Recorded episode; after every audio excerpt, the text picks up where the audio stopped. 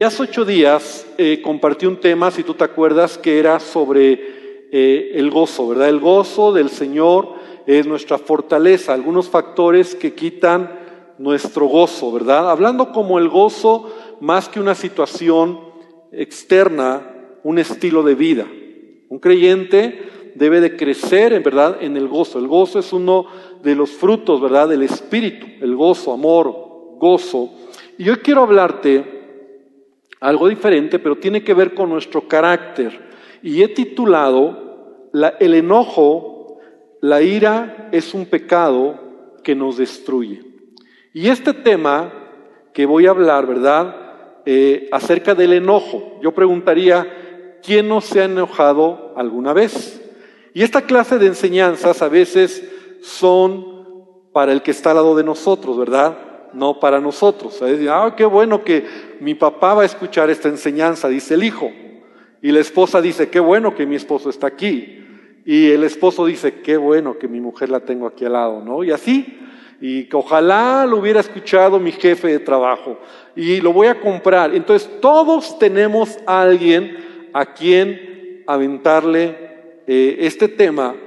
Pero la realidad es que hoy quiero que podamos nosotros entender eh, este asunto del enojo, de la ira, que es algo que todos alguna vez lo hemos vivido, ¿verdad? Si aquí hubiera alguien que dijera, yo nunca me he enojado, yo nunca me he enojado, es más, ni tengo esa situación en mi vida, pues con todo respeto, ¿verdad? Yo diría, pues, ¿qué haces aquí en la tierra, verdad? Ya tendría que estar en el cielo, al lado de los ángeles, ¿verdad?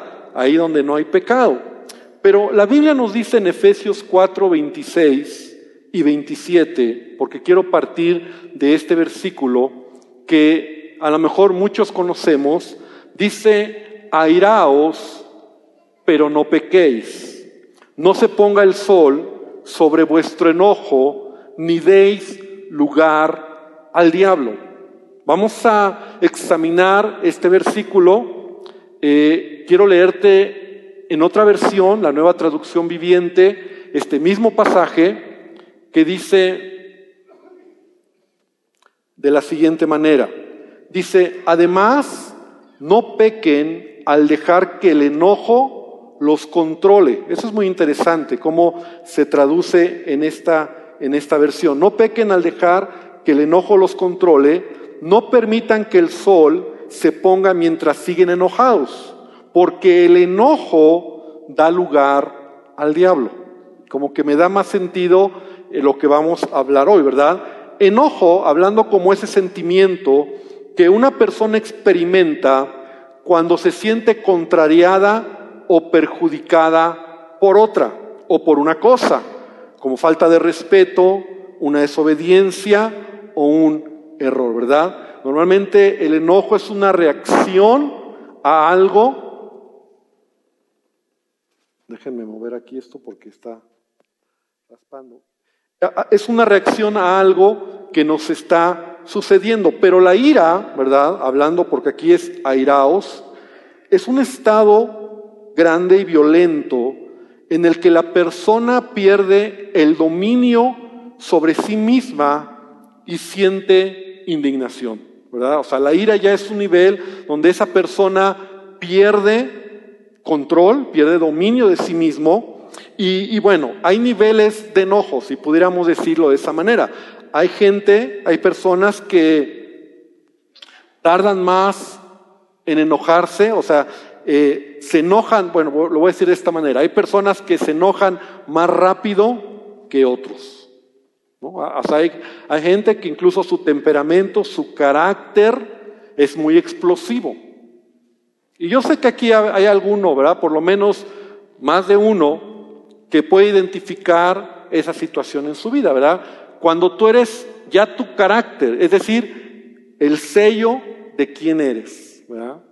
En donde tú explotas rápidamente, ¿verdad? Cuando hablo de carácter explosivo, hablo de alguien que tiene dificultad en dominar sus emociones, se enfada fácilmente, hasta por motivos insignificantes, demanda una atención inmediata a sus problemas o a sus dificultades, sin importarle los problemas, ¿verdad? O, lo que ello podría ocasionar a los demás. Entonces, el carácter explosivo, el carácter de alguien, ¿verdad? Que tiene un temperamento violento, podríamos decir, es producto de una vida que no ha tenido control en esto. Y vamos a entender que lo más importante de lo que la palabra de Dios nos enseña es dejar que el Espíritu Santo trabaje en nuestras vidas, pero también controlar, tener dominio propio. Porque quien no controla su carácter, y de eso vamos a hablar, va a vivir en derrota. Quien no controla su carácter va a vivir en derrota. Y un carácter se forma de algo que repites en tu vida muchas veces. Y quiero que esto lo analices, porque hoy a lo mejor tú tienes un temperamento, un carácter violento, te enojas fácilmente, porque es algo que has hecho tantas veces, repetidamente en tu vida, que entonces, sin darte cuenta, incluso a veces hasta lo estás justificando, y no te has dado cuenta que aquello que tú has hecho tantas veces ya se ha formado, ya ha sido, y ahora es parte de tu vida. Y todo pecado, escucha bien, todo pecado que permanece en tu vida te destruye. Todo pecado que permanece en tu vida te destruye. Entonces, hablando acerca del enojo, de la ira, ¿verdad? Cuando esto es algo repetitivo una y otra y muchas por semanas y meses y aún años, entonces ya se ha creado, se ha formado en ti un carácter. Ahora, el engaño está en que tú pienses que así eres, ¿verdad? dices, bueno, pues yo qué quieres, pastor, así hoy, así soy. Pero todo pecado que permanece o que tú le das oportunidad a que resida en tu vida te va a destruir. Por ejemplo, el enojo, estamos hablando. Por ejemplo, la tristeza. Puede haber momentos donde tú tengas tristeza, pero una tristeza permanente en tu vida te va a crear un carácter y puedes tener hasta depresiones y llegar el momento incluso de querer quitarte la vida hay pecados que en nuestra vida, cuando son permanentes, nos destruyen. La pornografía, por ejemplo. Si es algo que tú has permanecido en ello, te está controlando ahora y te puede destruir. Y tú crees que es algo inocente, pero te está destruyendo, está destruyendo tu, tu mente, tus valores. Y, si eres casado, tu vida eh, de intimidad, y si no eres casado, peor, porque cuando llegas al matrimonio estás, estarás afectado en muchas cosas. Entonces, todo pecado que permanece en tu vida te va a destruir. Por eso el creyente, el cristiano, el hijo de Dios, y yo estoy hablando esta noche a hijos de Dios, ¿verdad? El apóstol Juan dice que nosotros no practicamos el pecado como algo que se estaciona en nuestra vida. Ahora, no quiere decir que no pecamos o que no eventualmente fallamos, pero no es mi práctica, no es mi, mi, manera de vivir por, por un mes, un año, dos años, porque aquello me va a controlar y va a crear en mí un sello que se llama carácter. El temor, por ejemplo, o sea, el temor es algo que podemos tener todos en algún momento, temor a algo, pero cuando aquello te, permanece en tu vida, eres temeroso, entonces te va a destruir. Y así podríamos hablar de cualquier pecado. Entonces, lo primero que quiero mencionar acerca de este asunto es que cuando dice el apóstol Pablo, airaos, pero no pequéis, no es una invitación a ello, ¿verdad?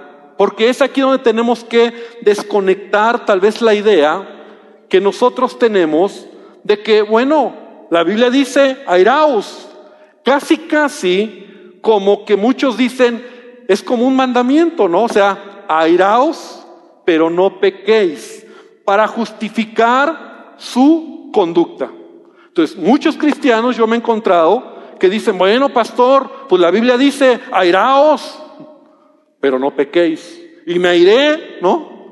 Con esa ira santa, ¿no? Muchos hasta, tengo ira santa. La Biblia dice, airaos.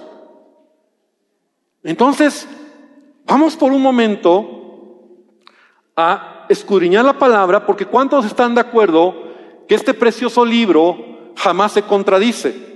Amén. Aunque muchos pueden, mucha gente puede decir, no, yo te puedo demostrar dónde hay contradicciones. La realidad es que cuando tú honestamente estudias la palabra, ese es una de las eh, uno de los elementos sobrenaturales de la Biblia, ¿verdad? Que es palabra de Dios, es que es un libro que, aunque fue escrito, ¿verdad? En un periodo de dos mil años, más de dos mil años, casi cuatro mil años, si no me equivoco, casi cuatro mil años, es un libro que no se contradice. Entonces la palabra no se contradice. Si estás de acuerdo conmigo en esta postura o en, este, eh, en esta premisa, vamos a ver lo siguiente. Y quiero que vengas conmigo al libro de Gálatas, capítulo 5, versículo 20. Gálatas 5 nos habla de los frutos de la carne, ¿verdad? Y muchos los hemos mencionado, no lo sabemos de memoria, ¿verdad? Los frutos de la carne. Pero el versículo 20, quiero que nos detengamos por un momento. Entonces dice Gálatas 5:20, idolatría es un fruto de la carne, claro. Hechicería, enemistades, pleitos, celos, iras. Oh, vamos a frenarnos aquí. Iras. Y fíjate que es interesante cómo está la palabra en plural. Iras. Como diferentes acciones de enojo. De hecho, en la traducción viviente dice arrebatos de furia. Así está en la traducción viviente, arrebatos de furia.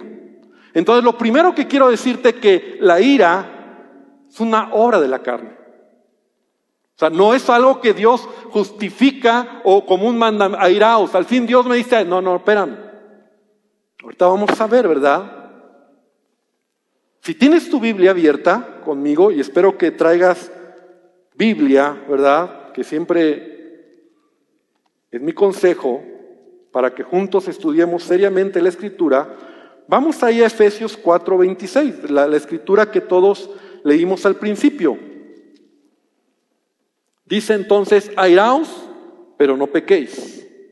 ¿Ya estás conmigo ahí otra vez en, en Efesios 4? Ok. Ahora, Versículo 26, versículo 27, ni deis lugar al diablo. Vámonos cuatro versículos más adelante, que el mismo apóstol Pablo está escribiendo. No nos vamos muy lejos. Vamos al versículo 31. Quítese de vosotros toda amargura, enojo, ira. Vamos a frenar otra vez. Quítese de ustedes la ira, la gritería, la maledicencia y toda malicia. De hecho, versículo 30 dice que no contristemos al Espíritu Santo. O sea, esto está muy fuerte. Con el cual tú has sido sellado el día que creíste. ¿Y cómo vas a contristar al Espíritu Santo? Entristecer. Cuando estas actitudes en tu vida, que es, ya vimos, es una obra de la carne, es la ira. Entonces, Pablo no se puede contradecir, o sea, no puede decir en un versículo, airaos, pero no pequéis, como pareciera, no hay bronca, y por acá cuatro versículos después te dice, no te aires. La ira no es de Dios, es más. Bueno, vamos a dejarlo ahí. Colosenses 3.8, solo para los que están anotando, lo menciona nuevamente Pablo. Ahora, Pablo lo enseña a la iglesia de Éfeso y a la iglesia o a las iglesias que estaban en la región de Colosas, la, carta a los colosenses será a varias congregaciones y les da la misma instrucción. Dejen, vosotros ahora dejad todas estas cosas. Y el primero en la lista es qué? La ira. Entonces, ¿cómo vamos a manejar este asunto? Porque la Biblia no se contradice. Entonces yo quiero que saques de tu mente esa idea de que pues, la ira es ira santa y que la ira, pues airaos, ¿no? O sea, no, no, la Biblia reprueba la ira como un pecado de la carne. El apóstol Pablo en 1 Timoteo capítulo 2 versículo 8, mira qué interesante este pasaje, dice, quiero pues que los hombres oren en todo lugar, y si puede referirse a los varones, al sexo masculino, o a todos los hombres, al ser humano, levantando manos santas sin ira ni contienda. Esto está muy profundo. O sea, levantar tu adoración a Dios sin ira ni contienda, porque la ira es una obra de la carne. La ira es algo que Dios nos deja claro que no debe de a ver en nosotros como cristianos, como creyentes. Tan fuerte es este asunto, si Pablo diera rienda suelta, que cuando él empieza a dar una lista de requerimientos para los ancianos de la iglesia, ¿verdad? Los, los que podrían dirigir o presidir una congregación, como en Tito capítulo 1, versículo 7, aquí empieza a dar algunas características, ¿verdad? Requisitos de los que sirven a Dios, servimos al Señor, ¿verdad? Porque ¿cuántos saben que servir a Dios es algo maravilloso, pero hay requisitos y la Biblia los muestra, ¿verdad? Requisitos que hablan de tu madurez, por supuesto, hablan de tu carácter, de tu tiempo con Dios, de tu comunión con el Señor. Entonces en Tito 1.7 dice, porque es necesario que el obispo el, líder, el anciano, el que está al frente de una iglesia, sea irreprensible. Empieza ahí la lista, ¿verdad? Como administrador de Dios. No soberbio, no iracundo, no dado al vino, no pendenciero, no codicioso de ganancias deshonestas. Y nos regresamos un poquito, no iracundo. Pablo dice, si alguno de los que quieren servir a Dios de los líderes, de los que dirigen una iglesia, tienen un problema de ira, no pueden servir. Entonces, no se trata de que nosotros nos conformemos con una manera de ser y que digamos, bueno, yo así soy. Vamos a ver qué es algo que Dios quiere cambiar en nuestras vidas. ¿Y qué decir del Antiguo Testamento, ¿verdad? Porque la Biblia jamás se contradice y la Biblia afirma y reitera, ¿verdad? Y solamente tomé unos cuantos versículos que nos hablan de este asunto. Rápidamente, ven conmigo a Salmo 37, Salmos 37, 8. Simplemente empieza, deja la ira y desecha el enojo. Deja la ira. O sea, ya aquí sí ya es un mandamiento, ¿verdad? Si lo podríamos tomar así.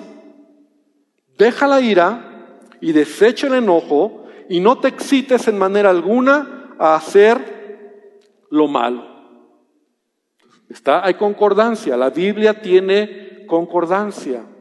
Hablando del tema de la ira. No es un pasaje Efesios 4 aislado que nosotros podemos tomar a nuestro gusto y decir, bueno, pues yo me iro a ir a santa y la Biblia dice, nada más no peco, ahí me la llevo tranquilo y justifico mi vida. Porque la Biblia nos dice que la ira es un pecado, es una obra de la carne que nos va a destruir. Proverbios capítulo 7, versículo 9. Ven conmigo a esta escritura.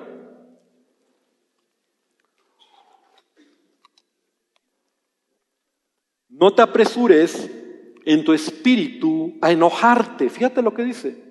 No te apresures en tu espíritu a enojarte, porque el enojo reposa en el seno de los necios. Ahí es donde reposa el enojo, ¿verdad? En los que son necios. Y yo espero que aquí nosotros decíamos no ser necios, sino sabios. Amén. ¿Cuántos dicen amén? Ahora, Proverbios 14, 17. El que fácilmente se enoja, hará locuras.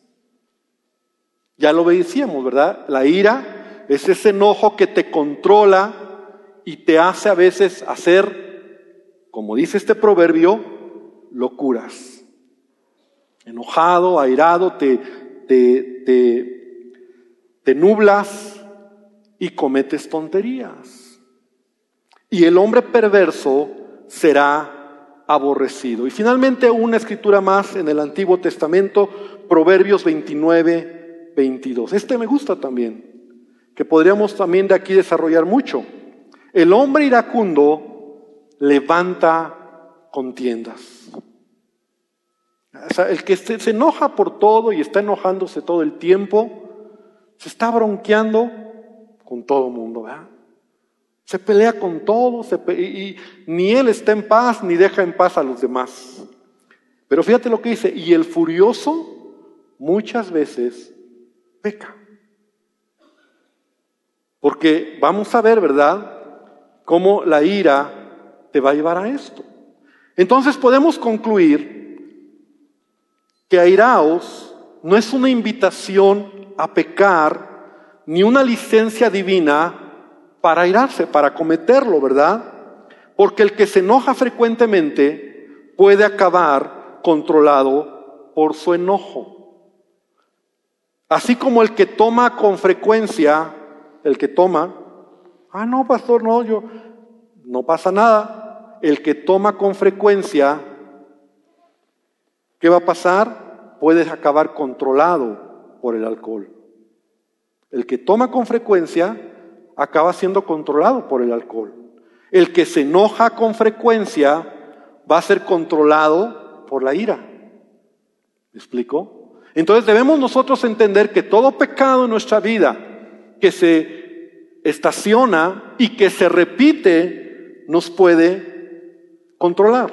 Ahora, es parte de nuestra naturaleza caída, porque aquí el punto es, no hay nadie de nosotros ningún ser humano, ¿verdad? Nadie, y lo quiero dejar bien claro, no hay nadie que nunca se enoje. No hay. O sea, ¿por qué razón? Porque nuestra naturaleza caída, ¿verdad? Nuestro pecado, nuestra naturaleza caída está inclinada a hacer lo malo. Es lo que dice Pablo en Romanos capítulo 7, todo el capítulo no lo abras por el tiempo, pero ahí es donde Pablo nos dice, ¿por qué yo quiero hacer el bien y no puedo? ¿Por qué yo quiero agradar a Dios y me cuesta trabajo? Sería lo mismo, ¿por qué estamos hablando de este tema? Porque al final de cuentas, todos en nuestra naturaleza caída como seres humanos, ¿verdad? Somos redimidos por el sacrificio de Jesucristo. Él nos ha perdonado de todo pecado y un día Él nos va a tomar en sus manos, ¿verdad? Y nuestra vida será, nuestro cuerpo será glorificado, estaremos en otra condición, pero mientras tanto, nuestra naturaleza caída, ¿verdad? Que todos nosotros tenemos, no podemos quitar este asunto del enojo. No lo podemos desprender completamente, así como no puedes despojar de repente el temor en tu vida en ciertos momentos. ¿Quién no ha tenido a veces momentos de temor? O sea, ante una circunstancia, ante una noticia, ante una situación, hay temor. Pero el temor es un problema cuando te controla, ¿verdad? O la tristeza por algún evento desafortunado. Estás triste, estás llorando, estás dolido.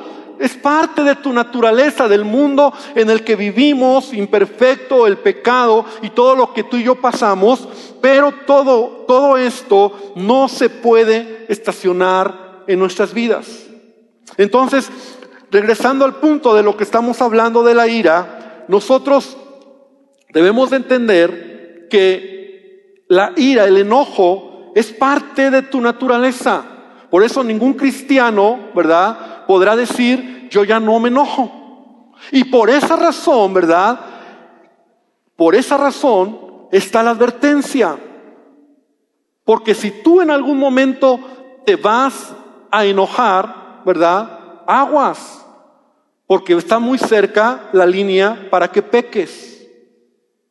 Entonces, ese es el punto, ¿verdad? Porque cuando, cuando ya cruzamos la línea, que es una línea muy delgada, cometemos tonterías, decimos palabras que no queríamos decir, hacemos cosas que no queríamos hacer y actuamos como no queríamos actuar porque el enojo nos ciega.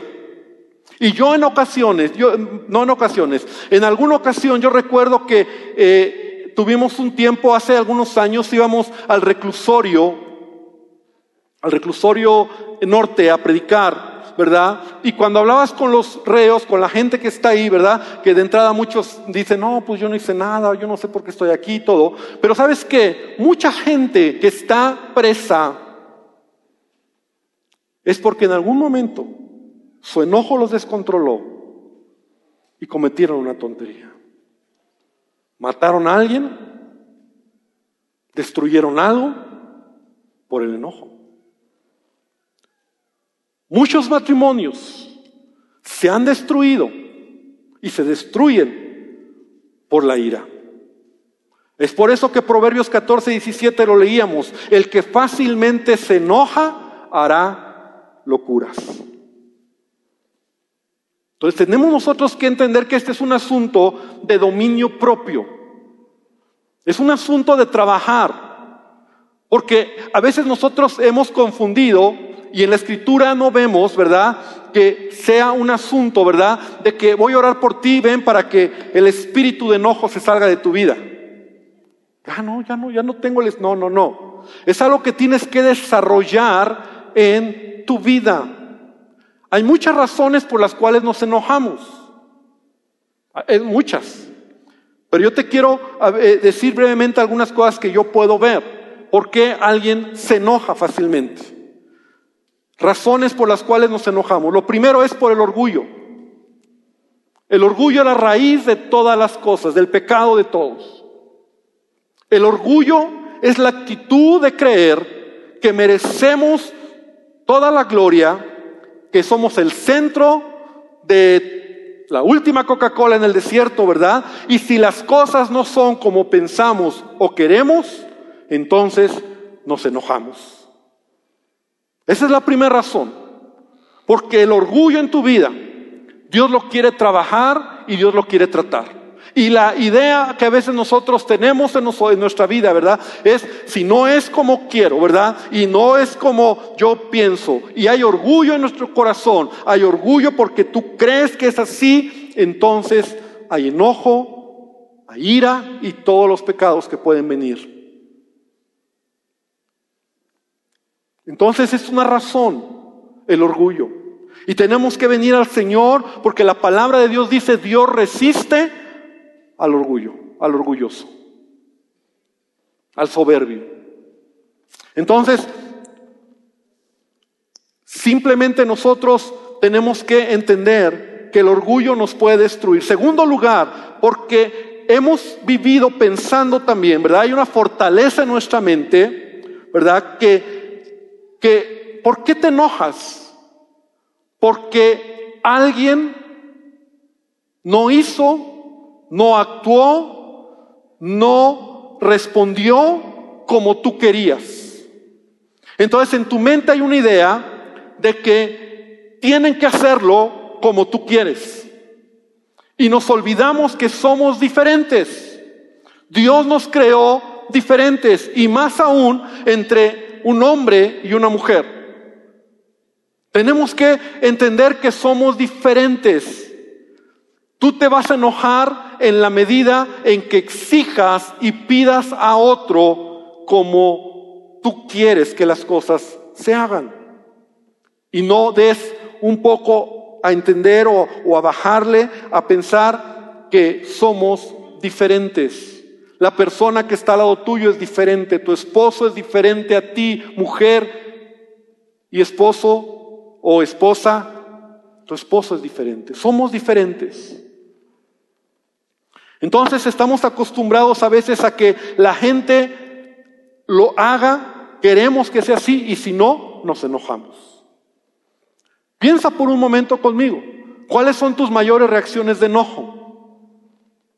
Con gente, por relaciones, por problemas, porque no hizo lo que tú querías. ¿Por qué se puso ahí? ¿Por qué lo hizo? ¿Por qué? Y sabes qué? Te enoja, responde, ah, me va a oír. Y, peleas.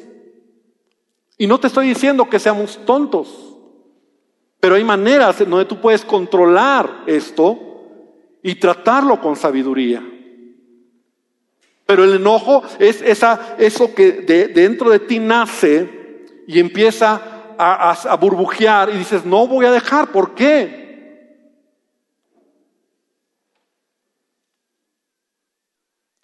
Entonces, mira lo que dice Proverbios 14, 29. El que tarda en airarse, el que tarda en airarse, es grande de entendimiento. Mas el que es impaciente de espíritu enaltece su necedad. ¿verdad? El impaciente, el que quiere que sea ya, el que quiere que, ¿por qué lo hacen? ¿Por qué vas manejando? ¿Por qué se te meten? ¿Por qué el vecino? ¿Por qué alguien te dice y te enojas, te prendes, te enciendes y pierdes el control? Ya, ya, ya veíamos que la primera razón es que hay orgullo en tu corazón. Entonces, por falta de madurez también en, esta área de nuestra vida, porque es un área donde tenemos que trabajar. Tenemos que trabajar. Es por eso que Santiago dice en el capítulo 1, versículo 19, por esto mis amados hermanos, todo hombre sea pronto para oír, tardo para hablar, tardo para irarse. ¿Cuántos dicen amén? Y esto es para mí una instrucción, un mandamiento, un consejo. Tardo para airarse. Entonces a mí la Biblia me deja ver, por lo que estamos viendo aquí, que el hombre puede controlar este asunto de la ira, del enojo. No es una oración, porque a veces en, algunos lugares ve y oramos y a ver tú ven y voy a orar por ti, Señor. Y, y, yo soy muy observador y a veces yo he visto momentos, ¿verdad? Donde a veces veo gente que cae por el Espíritu y Dios lo toca y se caen, convulsionan, tienen una experiencia. Y dices, oh, el Señor es... Pero se levantan y yo de niño tenía esa crisis en mi, en mi mente. Entonces los tocó el Señor, aquí hubo una unción, se cayeron todos y todo estuvo, wow, pero salen y siguen siendo los mismos. Dices, ¿cómo? O sea, no que Dios los... Entonces decía, ¿cómo? Entonces yo he, he entendido. Estas experiencias pueden ser genuinas en nuestra vida. Pueden tratar con áreas o con cosas en nuestra vida, Dios. Pero sabes, hay asunto que tiene que ver con la madurez, con el fruto del Espíritu, con el carácter, con mi decisión.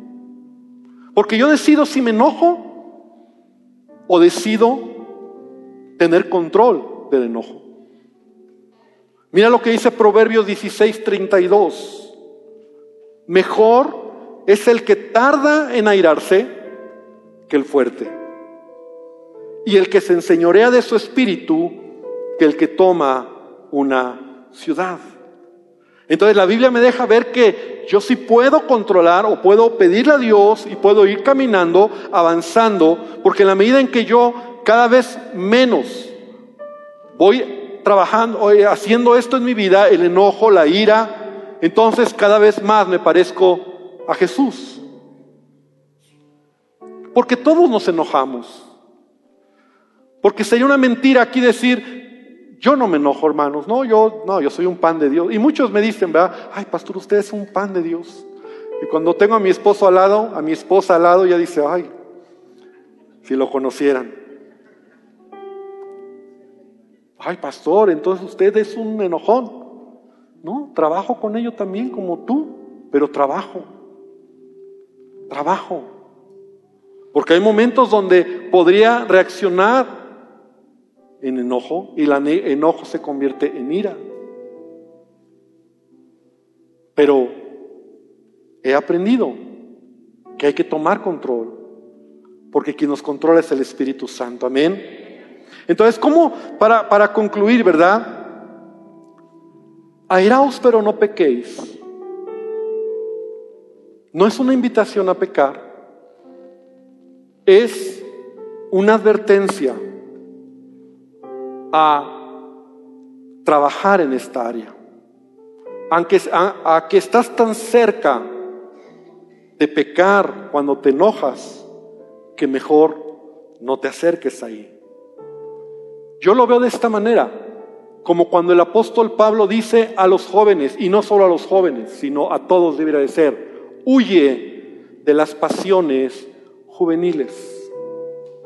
O sea, esto a mí me dice que si yo me acerco mucho a un antro, que si yo me acerco mucho a un lugar donde hay mujeres provocativas, que si yo me acerco mucho a lugares que no me convienen, estoy tan cerca de ahí que en cualquier momento puedo caer.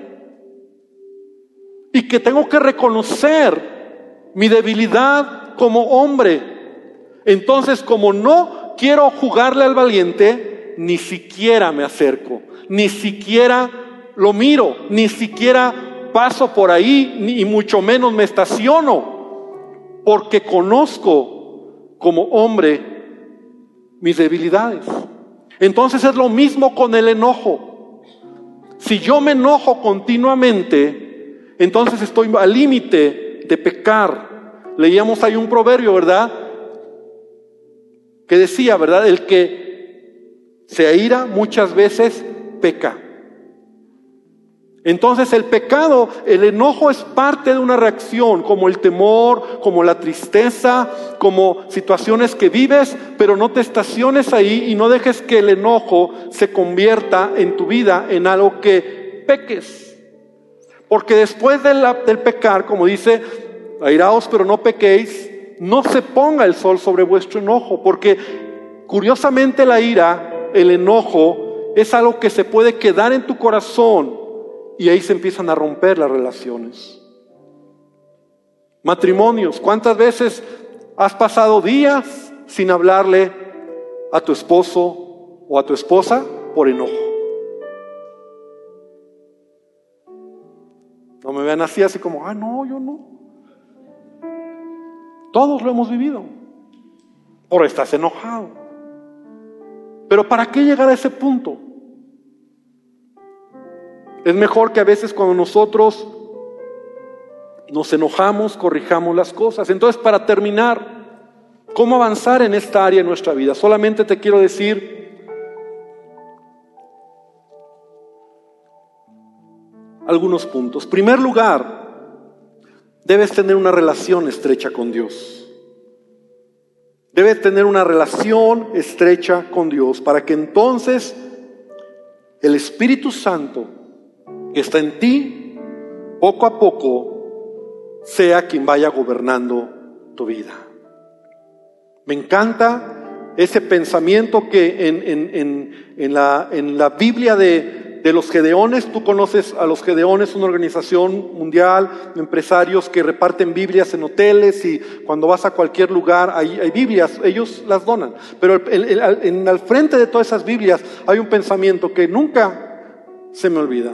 Y dice, más o menos así, ¿verdad? Ya se me olvidó. No, dice, este libro te alejará del pecado o el pecado te alejará de este libro. Sencillo. Este libro te alejará del pecado o el pecado te alejará de este libro. Entonces, tu relación con Dios te alejará del pecado. O el pecado romperá tu relación con Dios. Por eso es importante tener una relación estrecha con Dios. Deja que sea Él el que poco a poco vaya tomando el control y en esta área vayas teniendo victoria. Porque cuando tienes delante de ti el enojo, la razón por la cual enojarte, también tienes delante de ti el no hacerlo. Tú decides. Tú decides. Porque tú eres responsable. Punto siguiente. Recuerda que tú eres responsable cómo reaccionas en tu vida. Nadie más. Esto no se te olvide. Ay, pastor, si usted conociera a la esposa que tengo, ¿se enojaría? No. Tú eres responsable. El jefe que tengo, el papá que tengo. No. Solo tú eres responsable. Nadie más. Entonces, cuando entiendes que en ti está esa responsabilidad, tú vas a elegir camino de vida, camino de muerte, bien o mal, enojo o no enojo. Y punto final, porque esto es algo que sucede a aquellos que trabajan con esto en su vida, ¿verdad? Con el, con el carácter colérico, ¿verdad? El que tiene un temperamento colérico y que tiene que trabajar más, más fuerte en ello cuando estés teniendo victoria. No aceptes el engaño del diablo de que eres un mártir o es demasiado. ¿Esto cómo es común? Porque el que está teniendo victoria ya no te enojas una vez, dos veces y, hasta parece como que, ay pastor, y ahora que no me enojo, me agarran de barco. ¿No? me voy a enojar para que vean. No, ya esto no, esto no es negocio, ¿no? No, no, no, ¿cómo? O sea, ya, ya parezco su tonto. Ya parezco su... O sea, ¿cómo es posible? Ahora resulta que soy bueno y, y todo el mundo se burla de mí. ¿Y no es lo que Jesús nos enseña?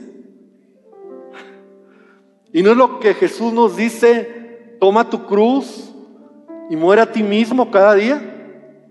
Pero el engaño del diablo viene y te hace creer que, eres, que es demasiado.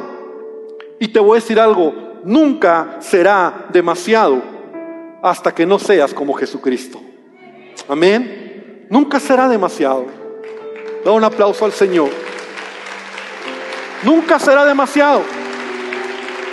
No creas que, que te están viendo de barco, se están aprovechando de ti. No. Porque estás dejando que sea Cristo el que se glorifique en ti. Él es la esperanza de gloria en tu vida. Amén. Entiende que hay cosas que no van a ser siempre como tú quieres o como te, a ti te gustan. Y a veces Dios va a permitir cosas para tratar con tu vida. Da un poquito chance, ¿verdad? Que sea diferente a como te gusta. Da un poquito chance a que las cosas sean un poquito diferentes. No te enojes, enseña, habla, platica, explica, pero no te enojes. Entonces esta noche yo quiero que podamos venir delante de Dios y hoy podamos decirle al Señor, quiero trabajar en esto en mi vida. ¿Cuántos dicen amén? ¿Cuántos pueden decir hoy, esto es para mí, no es para el que está al lado mío, es para mí? Yo quiero trabajar en ello. Todos tenemos que trabajar en esto. Unos en mayor, en menor, en mediana, pero todos, todos tenemos que trabajar. Y cuando venimos a Cristo, entonces podemos dejar que sea Él el que trabaje en nuestra vida. Cierra tus ojos y vamos a orar. Padre, esta noche yo te pido que tu palabra sea la que traiga vida a nuestros corazones. Gracias Señor porque tú nos amas. Porque el día que tú nos llamaste y cuando tú hoy nos has perdonado de nuestros pecados, no nos has pagado conforme a nuestras obras. Porque si así fuera Dios, ¿quién podría estar delante de ti? Eres un Dios de misericordia. Eres un Dios amoroso que nos da siempre una oportunidad para vivir una vida abundante en esta tierra porque queremos tener relaciones entre hermanos, en la familia, en el trabajo, en la escuela, en todo lugar donde estamos. Relaciones sanas. Relaciones que podamos ser de bendición y nos puedan bendecir. Pero la ira es algo que puede aislarnos de los demás.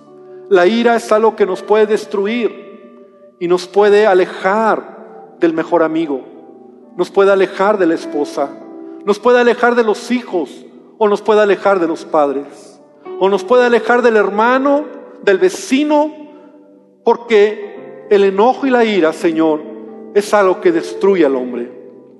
Yo he hablado tu palabra y yo te doy gracias porque en ella encontramos sabiduría y te pido que tú nos ayudes a caminar en ello. Es el poder de tu Espíritu en nosotros, pero Señor, es el paso que yo tengo que dar, es la decisión que yo tengo que tomar. Es que debo de analizar y te pido que tu Espíritu esta noche hable a mi corazón ¿En dónde me enojo más fácilmente? Y yo te quiero invitar, hermano, que tú reflexiones en dónde te, por qué te enojas tan fácil o con quién te enojas.